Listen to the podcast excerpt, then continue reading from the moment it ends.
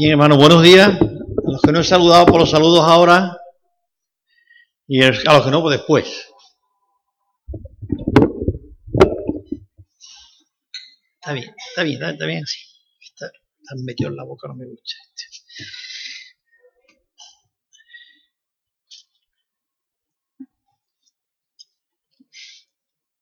¿Quién estaba por aquí en los años 70? En la década de los 70, ¿quién estaba por aquí? A ver, que levante la mano el que nació en la década de los 70. Que poca gente. Los demás nacieron seguramente que mucho más. ¿Quién estaba vivo en los 70? Ah, hombre, está bien. Ah, ah. ya, ya puede echar la mano.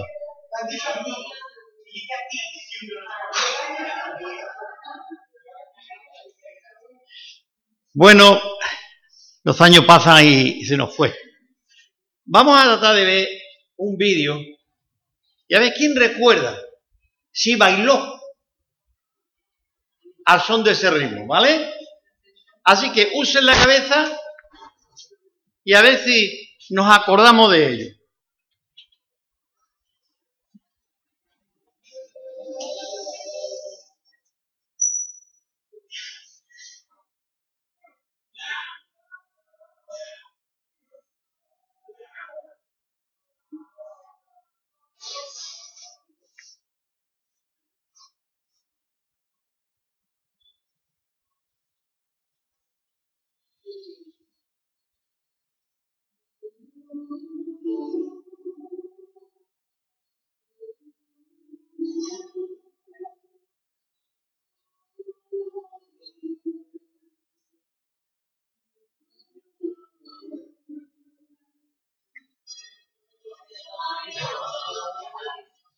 Y lo sepa que lo cante.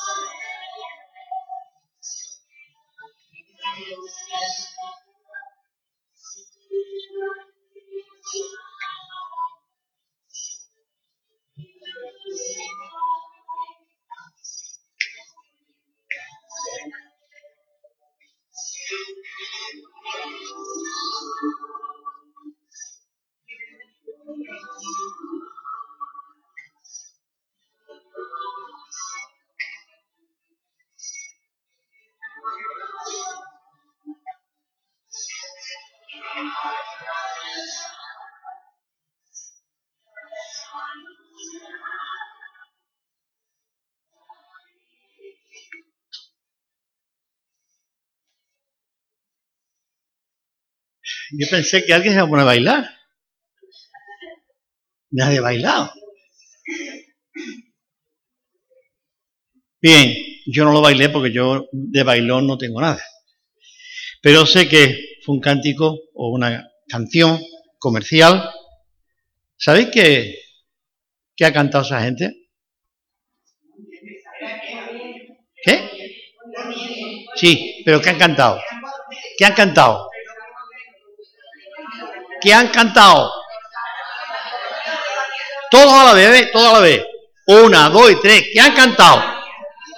Salmo 137, el que hemos leído, ese que se ha cantado hasta el versículo 6 y 3, ha dicho, esto no. ¿Vale? Esto. Pues vaya, vaya amistad que tenía tú con el negrito ese. Bien, ¿sabéis? Este hombre... A ver, habla todo el mundo. Vale, este hombre se hizo muy famoso, él con su grupo, fue un alemán el que le traduce y le aplica esa letra, he entendido, en esa ventanilla que todos tenemos, y al final este hombre muere a los sesenta y pico de años en un hotel en Rusia. Casi eh, abandonado, cantando en solitario por allí. Bien, ¿por qué querido pone eso?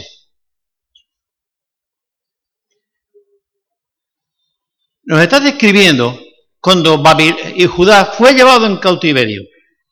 Y así lo dice el Salmo 137. Si lo habéis leído, habéis visto. Ahí está, hasta versículo 6 lo ha cantado literalmente. Y le decían la gente, ¿por qué no nos cantáis las canciones de Sion? Canciones preciosas, cantáis. Era uno de los reinos que tenía mejores cantores en el mundo. Salomón montó un, un montón de canciones y bueno, era tremendo lo que tenían allí ellos. Y, David, pues el gran cantor de Israel, ¿verdad? Bien, curiosamente, a menos que aceptemos que este Salmo 137 se escribió después del cautiverio, que sería tan difícil como imposible, como de alguna manera el salmista está escribiendo a 700 o 600 años más adelante. Él está cantando una canción, está componiendo una letra, pero resulta que esa letra se va a cumplir cuando pasen unos años. Y se está haciendo realidad. Judá está llorando junto al rey de Babilonia, el Éufrates. Allí estaban ellos lamentando. ¿Y qué es lo que lamentaban? Lamentaban su pecado. Por nuestro pecado estamos aquí. Y no podemos cantar. No podemos cantar cánticos a Jehová o a Yehuel. No podemos cantar porque no veo mi ciudad. Y era todo un entorno completo. La ciudad, el templo, la gente, el rito, todo aquello era algo que no se podía separar. Bien, he querido poner eso para que veáis cómo puede terminar una persona que no alaba a Dios, pero que usa las canciones de Dios. ¿Cómo puede terminar una persona que sin amar a Dios usa la palabra de Dios? Esto me terminó en un hotel muerto, sin saber nadie ni por qué. Se murió. Vivía de una manera como le daba la gana. Una vez que se rompió el grupo, cada uno cogió su camino y él tomó por ahí. No sé si era haitiano o algo así, creo que este hombre. Bueno, después que hemos visto eso, Espero que, si quieren, que quiera aquí en adelante, cuando cante, canta Jehová. Canta al Señor. No cantemos a tonta y a loca. Creamos conciencia. Le estamos cantando a Dios. No para que nadie me escuche. Si alguien se pone aquí para hacer un teatro, pues mejor que se vaya ahí a la plaza, o a la puerta de Jerez, o se ponga en el padillo, eh, pero parece que ha habido, ¿vale? Y allí al menos pasa la gorra y coja algo, ¿vale? Pero cantar es cantar a Dios. Y que esa canción pueda salir de lo más hondo de nuestro ser. Bien, tuvo su éxito la canción, pero lo que ellos no, no, no se imaginaban, las repercusiones que iba a tener esta canción. Y cómo el pueblo cristiano entendió el mensaje.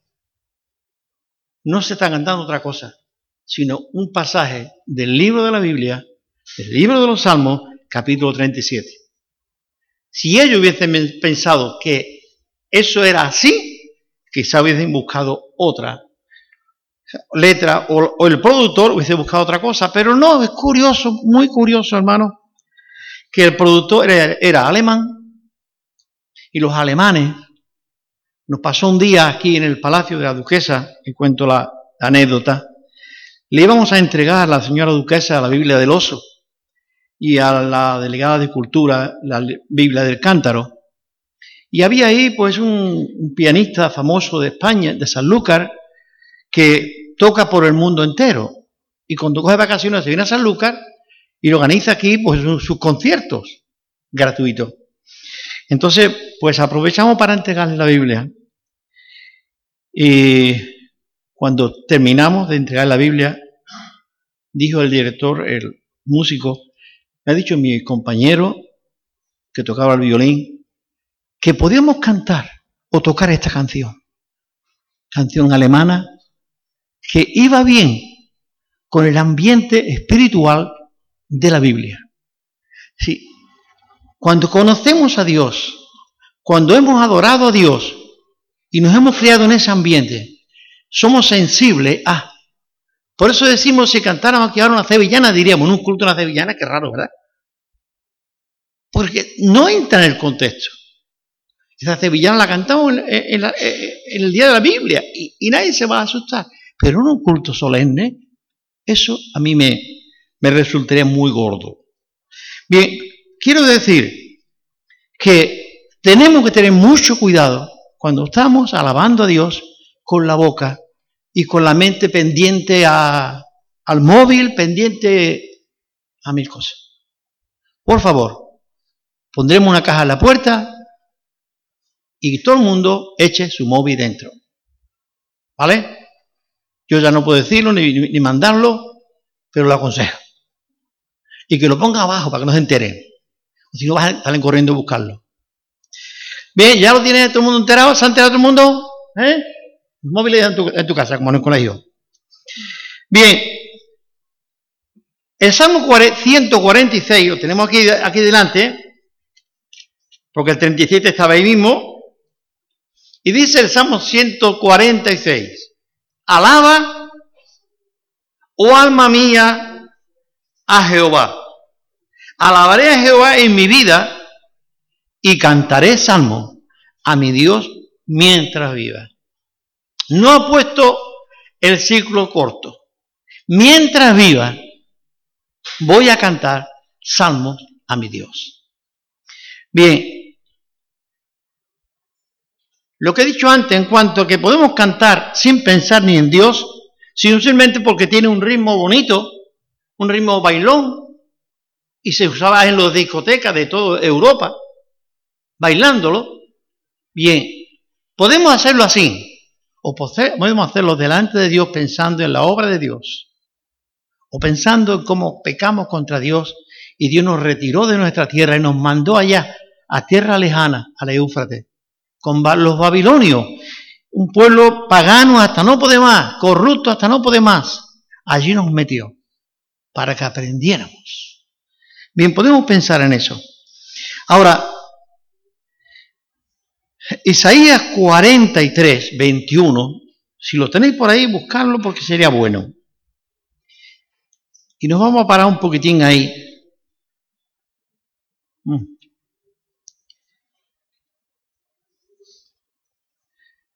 ¿Alguien lo tiene? ¿Y quiere leerlo? 43, 21.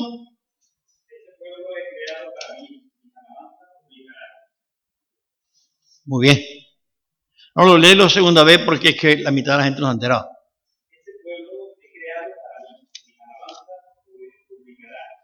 Muy bien, salta un poquito para adelante y vete al 44,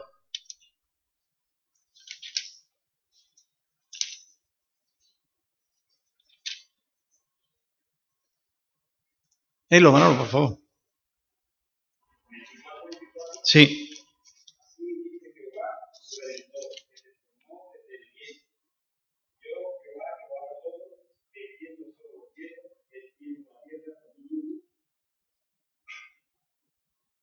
Hasta ahí, ¿no? Vale. ¿Cómo dice el, el texto? Así dice Jehová este pueblo he creado para mí, mi alabanza publicará. El propósito primero de Dios fue crear unas personas para que le alabaran. Para su bien, no para el bien de Dios, sino el bien del hombre. Los ángeles le alaban día y noche. Los querubines le alaban día y noche. Y proclama su santidad día y noche. Había, iba a crear una generación de personas que pudieran hacer lo mismo, que pudieran alabarle. Cuando vemos esto, Dios dice que nos ha creado para la alabanza de su gloria. La gloria de Dios quería extenderla mucho más allá del mismo reino de los cielos. Crear personas con una voluntad que decidieran adorarle, alabarle. Eh, luego dice que, así dice Jehová tu redentor, que te formó en el vientre de tu madre. ¿Quién aquí no ha sido formado en el vientre de su madre? Porque en el tubo no, ni en el cubo tampoco. ¿Sí? ¿Para qué te creó Dios a ti? Porque primero te creó en el vientre de tu madre. ¿Para qué te creó? ¿Para la guerra? ¿Para discutir y pelear? ¿Para qué te creó? Dios te ha creado desde antes de la fundación del mundo, no va mucho más lejos, para que tú alabes a Dios. Y en un momento determinado de la vida, te formó el vientre de tu madre, para que tú le alabes a Él. ¿Vale? A veces nos quedamos mucho con la frase que nos escogió y nos creó. Jeremías es un profeta que fue escogido y, lo coge la gente como bandera, los teólogos especialmente, como bandera. Me escogió, me escogió desde el vientre de mi madre. Y a mí también. ¿O a mí no me escogió Dios? Pregunto, ¿ustedes lo creen así? Dios me escogió desde el vientre de mi madre. Y me dijo, tú vas a ser mi hijo. Yo no sabía. Pero un día cuando escuchamos la palabra y llegó ese momento propicio, yo acepté a, ser hijo de Dios. Porque me había escogido desde el vientre de mi madre. Y si le da un plazo más largo, desde antes de la fundación del mundo, que no vamos a llegar allí. Sería un poco difícil darle la máquina esa de marcha atrás tan lejos. Pero cuando me hasta el vientre de mi madre, Dios me escogió. Y a cada uno de ustedes. Y de los que van a nacer, y uno que anda por ahí que todavía está dando, flotando en el agua. Hay uno que está por ahí flotando en el agua. No. Álvaro, ¿hay uno que está flotando en el agua todavía? Una, perdón. es que no he visto sexo. ¿eh? Una está flotando en el agua. Dios también la ha escogido a ella. ¿Para qué? Para que alabe su nombre. Dios no ha escogido a la gente, ni te escogió a ti, para que tú seas uno que maldice, o uno que habla mal de los demás, o uno que hace barbaridades. Dios te ha escogido a ti y te ha creado para esto. Aunque nazca en pecado, Dios te ha creado para su gloria. ¿Vale? Bueno, quedándolo con eso, tenemos que ver una cosa más. Eh, ¿Cómo lo digo para que usted me entienda? Si me regala un Ferrari y no me deja entrar en la pista de, correr con el coche, ¿yo para qué quiero Ferrari? Si no puedo cogerlo por la calle. Si me regala una Kawasaki esa grande que tiene estos que han ganado las carreras estas, eh, yo ni sabe más de eso. Eh, ¿Yo para qué lo quiero si no me deja entrar en la pista? En la calle no me dejaría. Yo te regalo una moto y te digo, ahí tiene la pista, corre o mátate. Pero ahí tiene. Si yo le digo a mi hijo, hazme un mueble, y le compro las maderas y no le las herramientas, ¿cómo me hará el mueble? Elemental. Bien, si Dios nos ha creado para la alabanza de su nombre, ¿me habrá equipado para alabarle? Pregunto. Qué poca gente. Si Dios me, ha creado para la alabanza de tu nombre, ¿me habrá equipado para hacerlo? Si me da una guitarra y no he aprendido, ¿para qué la guitarra? Si sé tocar la guitarra porque Dios me dio la habilidad, pero no me dan la guitarra, ¿qué hago yo con mis habilidades? Dios me ha equipado de lo suficiente para alabarle. Yo tengo que encontrar dentro de mí cada día motivo para alabar a Dios. Y si no lo encuentro, algún problema hay por algún lado, algún fusible he fundido, ¿vale? Hay que alabar a Dios porque Dios te ha creado para eso. Bien, le digo, tráeme agua y no le doy el vaso vacío. Nunca me traerán agua. Dios te da el vaso y se coge el agua. Hemos sido creados para la alabanza de Dios. Dios me puso un corazón y no me dijo, oye, hazlo funcionar 60 o 100 veces por minuto. Me dijo, tiene un hígado, hazlo trabajar. Tiene un riñón me dijo, hazlo filtrar. No. ¿Quién dirige eso? Me dio la capacidad innata en mí que mi corazón funcione. En contra de mi voluntad. Cuando el chiquillo hemos hecho muchas tonterías. Mm, no voy a respirar. Mm, mm, eso también hay que respirar, ¿no? Nos metíamos debajo del agua, unos pocos cuando íbamos a la playa los chiquillos a jugar. A ver quién aguanta más. Siempre había que decir trampa, que hasta la cabeza de la escondida para que nadie supiera, ¿no? Hacer trampa. Yo no puedo decir, voy a respirar o no voy a respirar de cinco minutos. Voy a terminar reventando. ¿Por qué? Porque no, es algo que Dios ha puesto en mí. Y Dios ha puesto en cada uno de nosotros siempre la capacidad de alabar a Dios. Te levanta, Señor, gracias Dios mío por lo que me ha dado. Gracias por... Motivos de gratitud habría siempre. Y tenemos que buscarlo. A veces decimos, esta persona no tiene nada bueno. No tiene desperdicio. No tiene nada bueno. Búscala, entérate, conócela y descubrirá que tiene cosas positivas y muy bonitas y muy buenas. Acciones muy buenas. Bien, el diseño de Dios está hecho. ¿Qué hacemos con el diseño? Un ejemplo más. Aquí vemos algunas personas que hemos hecho nuestra casa. Yo no puedo, ya no sé poner ladrillo. Hemos hecho nuestra casa.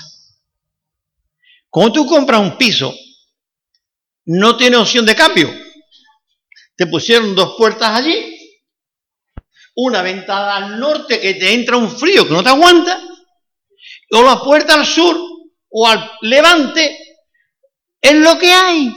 Ahora, cuando quizás de mi casa, dije, cuidado, mi casa va a estar orientada así, mirada para allá, con dos ventanas para allá, otra para allá, una puerta aquí, voy a entrar por allí. Esa es mi casa. Y debe ser a mi gusto, para que yo pueda disfrutar dentro de mi casa. Cuando compras un duple, te aguanta con lo que hay. Ya está. No, hay más historia.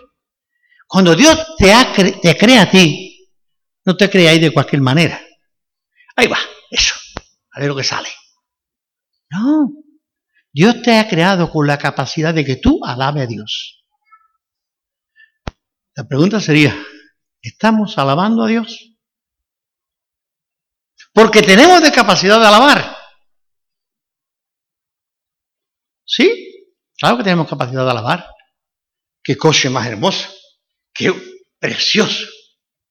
Qué casa. Qué mansión. ¿Qué estamos haciendo? Qué mujer más guapa. O qué hombre más guapo, ¿verdad? ¿Qué estamos haciendo? Alabando. Tenemos capacidad para alabar. ¿Por qué no esto, hacemos eso con Dios? ¿Por qué nos amargamos nosotros y rizamos el rizo cada vez peor? El salmista en el Salmo 146 dice, alma mía, como fuera una orden, alaba a Jehová. Como si su alma no quisiera alabarle. Y dice, no, alma, tú tienes que alabar a Dios. Tú tienes que alabar a Dios porque Dios es bueno, porque Dios tiene misericordia de ti, porque Dios te protege. Dios te, y podríamos llenar el libro de los salmos de expresiones de alabar de alabar de lo bueno, lo grande y majestuoso que es Dios. Alaba alma mía a Jehová. Y dice Salmo 103, si acordáis, una frase que sigue después de ahí. Y no olvide ninguno de sus beneficios. ¡Qué fácil! El salmista lo dijo porque a lo mejor también se lo olvidaba de vez en cuando. No olvide ninguno de sus beneficios. El hombre fue hecho para la gloria de Dios. Dice algo más todavía. Todo lo que respira, alabe a Dios. Dios no ha creado nada que no sea para su gloria. No ha creado nada negativo para su gloria. Dios ha creado al hombre para su gloria. Eh, salmista, perdón, el apóstol Pablo,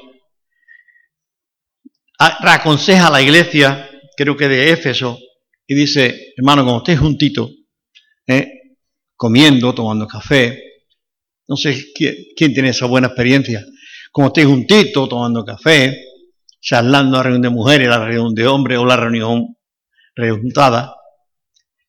Eh,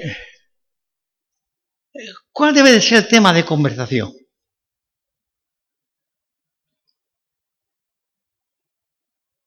Qué pena. Decía un día nuestro hermano Rodolfo Loyola, que ya está con el Señor, dice, iba yo muy contento para mi iglesia en Madrid. Y escuché desde la esquina allí, uff, una... Y dijo, hermano, Señor, gloria, tu nombre. Mis hermanas están alabándote a ti con una alegría. Cuando llegué estaban, no estaban orando, ni estaban cantando. Estaban charlando y cada una de sus cosas.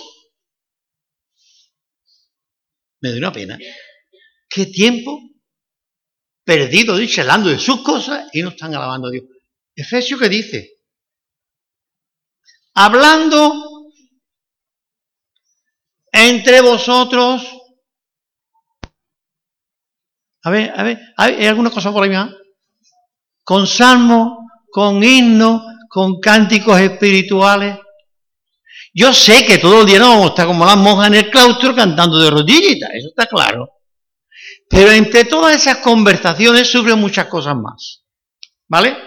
Así es que vamos a quedarnos que Dios o el apóstol Pablo nos aconseja que tenemos que sentarnos y cuando nos sentemos que el tema principal sea alabar a Dios, glorificar a Dios y honrar su nombre. Eh, una cosita más dice aquí que eh, la alabanza, ¿de dónde tiene que surgir? Del alma. Del alma. ¿Qué es el alma?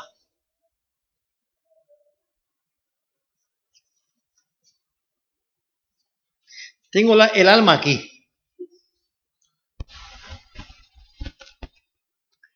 cuando el ministro de Hacienda de hace unos cuantos años venía antes y le traían 14 furgonetas con montones de papeles, un día salió él con un pendrive y dijo, aquí están las 14 furgonetas. ¿Qué invento yo? Mete aquí 14 furgonetas y cargar. Pues no vea el milagro de esos tíos, ¿vale? Yo no tengo aquí la alabanza. Un salmo y dice, como el siervo brama por las corrientes de las aguas. ¿Sabéis? Así clama por ti el alma mía. A veces podemos interpretar, y yo no digo que yo no lo haya pensado muchas veces y interpretado, que el siervo va corriendo por un arroyito, bajándose su patita, corriendo, y va bramando. No. Cuando brama es porque no encuentra agua y está corriendo por el cauce, pero no hay agua. Por eso clama pidiendo agua. ¿Entendéis? Si tiene agua, no va a bramar, ¿para qué? Todo brama cuando llega el tiempo del celo. Su biología lo ha puesto así. Pero cualquier día, si el siervo no encuentra agua, va a bramar y va a buscar sitios, porque él sabe dónde debe de estar el agua. Como el siervo brama por las corrientes de las aguas, dice el salmista, así clama por ti, oh Dios del alma mía. ¿Qué queremos ver? Que la sed que tenemos que tener de Dios en el alma nos tiene que llevar y arrancar de lo más hondo de nuestro ser esa alabanza a Dios, de gratitud. No gratitud de bolsillo porque te tocó 40 euros los cupones. No 40 eh, por otra cosa cualquiera, no. De tu alma, gratitud a Dios por lo que eres, por lo que te ha dado, por todo lo que tienes. Porque te ha regalado un reino para ti.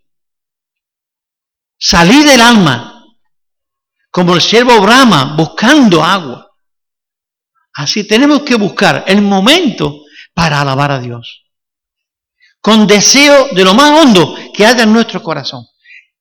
No estoy presentando un mundo sin problema. Porque el siervo encontró un problema. ¿Cuál era? Que no había agua. En la vida cristiana hay muchos problemas. Porque nada a favor de la corriente, qué bien, cualquiera lo hace. Pero nada en contra de corriente es más difícil. Y nada donde no hay agua, más difícil todavía. Cuando yo digo que quiero bramar a Dios pidiéndole su bendición y alabándole por todo lo que me da y todo lo que soy, debo buscarme lo más hondo de mi alma. Me gustaría dejaros un par de minutos o menos, Marcos, menos, ¿vale? Yo espero que lo que me han traído sea lo que yo quiero, ¿vale? Si quiere cantarlo, cántalo, pero cántalo como una oración. Es un himno muy antiguo, mucho más antiguo que todos nosotros. Y lo cantaban con todo el alma. Y hay una escena que ustedes cuando lo escuchen va a decir, y lo van a pensar, ¿vale? Vamos a ver. Yo tengo muchas canciones hoy.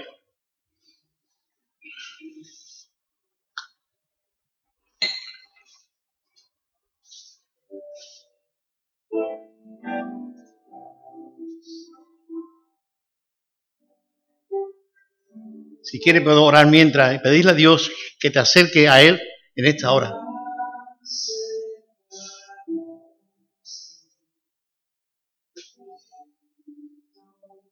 Krishna.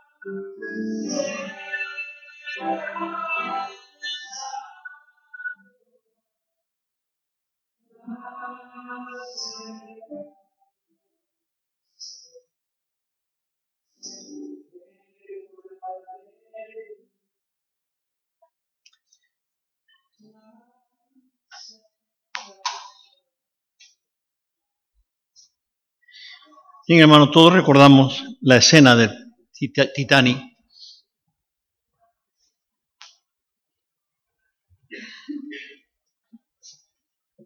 Cuando yo era jovencito, estaba en el cine viendo esto. Yo ya creo que era cristiano y cometía el pecado de ir al cine.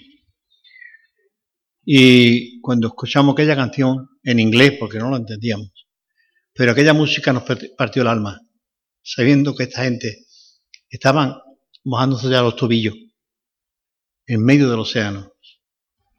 Sí, aquí se acaba todo. Pero ellos quisieron morir cantando. No por falta de agua, como le pasa al siervo. Le sobraban agua, pero le faltaba algo, está cerca de Dios. Me gustaría, ¿verdad?, que en esta mañana lo que estamos hablando nos estimule a darnos cuenta que cuanto más cerca estemos de Dios, cuanto más cerca estemos de Él, mejor viviremos, más a gusto estaremos, más disfrutaremos dentro de los problemas. No te van a quitar los problemas, tú vas a disfrutar dentro de los problemas. Una de las cosas que pasa con el tiempo, cuanto más tiempo estamos viviendo juntos, más nos conocemos. Y el otro día alguien en el programa decía, quizá lo vieron ayer si alguien vio el programa, las personas mayores llegan hasta parecerse unos a otros, porque ya saben quizá cómo va a reaccionar, cómo va a pensar, qué es lo que les gusta, qué es lo que no les gusta. Sí, conforme yo ando con Dios, conforme yo vivo con Dios, yo voy conociendo más a Dios. Pero no solamente eso, es que Dios me va conociendo a mí cada día más. La relación es conocimiento. Cuanto más cerca estamos unos de otros, más convivimos unos con otros, más nos conocemos. Quizás menos faltas cometemos, porque yo sé cómo es María y no voy a, meter la pata. Cómo es mi mujer y a veces la metemos. Pero cada día la conozco más. Cada día nos conocemos más. ¿Sí, Álvaro? Cada día conoce más a, a María Elena y ella a ti, claro. Lleva unos chañitos nada más. Cuando lleve casi los 50, pues no veas, ¿verdad? Mi hermano, quiero que veamos esto, más cerca, oh Dios de ti, yo quiero estar más cerca. Bien, pero puede haber un momento en el que ocurre que vemos que es imposible. El Dios que tenemos nosotros es un Dios de todo lo posible, es un Dios que todo lo puede, creemos y lo decimos, claro que lo decimos. Yo creo en que Dios todo lo puede. Para Dios no hay nada que no se pueda. Para Dios todo. Él es el todopoderoso. ¿Vale? Y eso lo decimos a voces. ¿Qué ocurre? A veces, se nos pone el monte más negro que estaba estos días, algunas partes de Andalucía y de Valencia. Más negro esta chica, mujer de Elías, mandaba una fotografía y decía, este es el cielo de Málaga en esta tarde. Una nube más negra que todas las cosas, allí parecía que estaba a 20 metros de altura. Este es el cielo de, de Málaga en estos momentos. Mi hermano, muchísimas veces está ahí. Y aún así, decimos, Dios es todopoderoso. Bien, aun cuando digamos que Dios es todopoderoso, me gustaría realmente que fuésemos lo suficientemente sinceros como para decir, no siempre Dios es para mí todopoderoso. Porque David mismo exclama en alguna ocasión y dice, mira, los ojos se me han secado de llorar y la garganta de clamar y tú no respondes. Es que Dios no era todopoderoso. Es que quizás David no estaba buscando a, a Dios bien. Tenemos que aprender a aceptar una cosa. Dios está en su santo templo. Dios está en su trono. Creo que recordábamos en el Salmo 111, en el Salmo 11, ¿11 o 111? Creo que era 11. Dios está sentado en su trono. Calle delante de él toda la tierra. A veces nos ponemos como los niños chicos, habéis visto por ahí jugueteando, pataleando. Así somos muchas veces delante de Dios. Dios es todopoderoso. Y hasta nosotros hemos cantado un corito que decía, ¿cómo?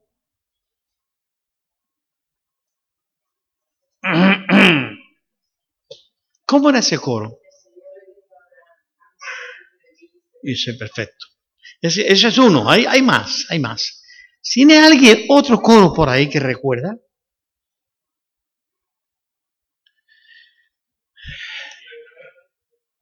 También podía ser ese. ¿Cómo? No te acuerdas más, ¿no? Eh... Amén. Bueno, este va muy bien. Ay, me oído de mí poderoso. ¿Qué tipo hace que no lo canta, Antonio? el jueves vamos a contarlo, ¿vale? ¿Eh? Había otro que también muy. Ese es más, ese creo más cercano. Completos. ¿Recordáis? Completo, completo. ¿Estamos completos? ¿Y estamos ahí arañando las paredes porque no aguantamos? Cuidado. ¿Somos capaces de lanzarnos así, aunque sea ahí a voleo, con este coro? ¿Qué tipo hace no lo aguantamos, Manolo? ¿Qué? Hombre, porque lo aprendimos sin dientes. ¿Eh? Un poco difícil, pero bueno, yo sí. Lo... Bueno, vamos a intentar de cantarlo y ya lo voy a ir terminando. A ver, Lidia, ¿tú lo tienes por ahí? Ah. El coro, ¿sabe el coro? Sí. No.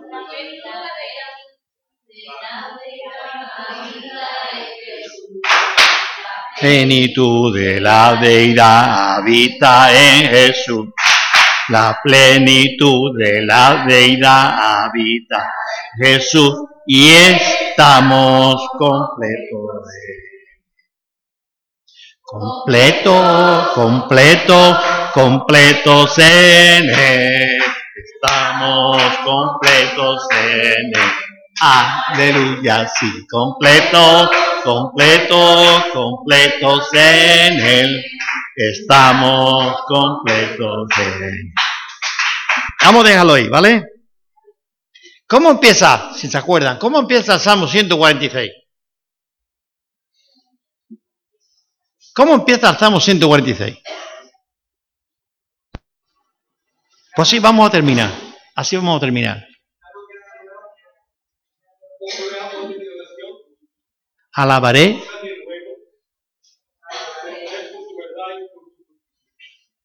Salmo 146, 1 y 6.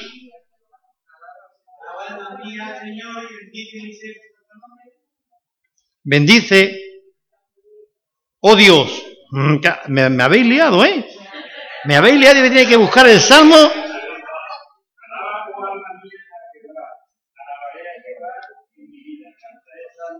Amén, Manolo. Amén. Porque me estaba liando de a mí con el texto.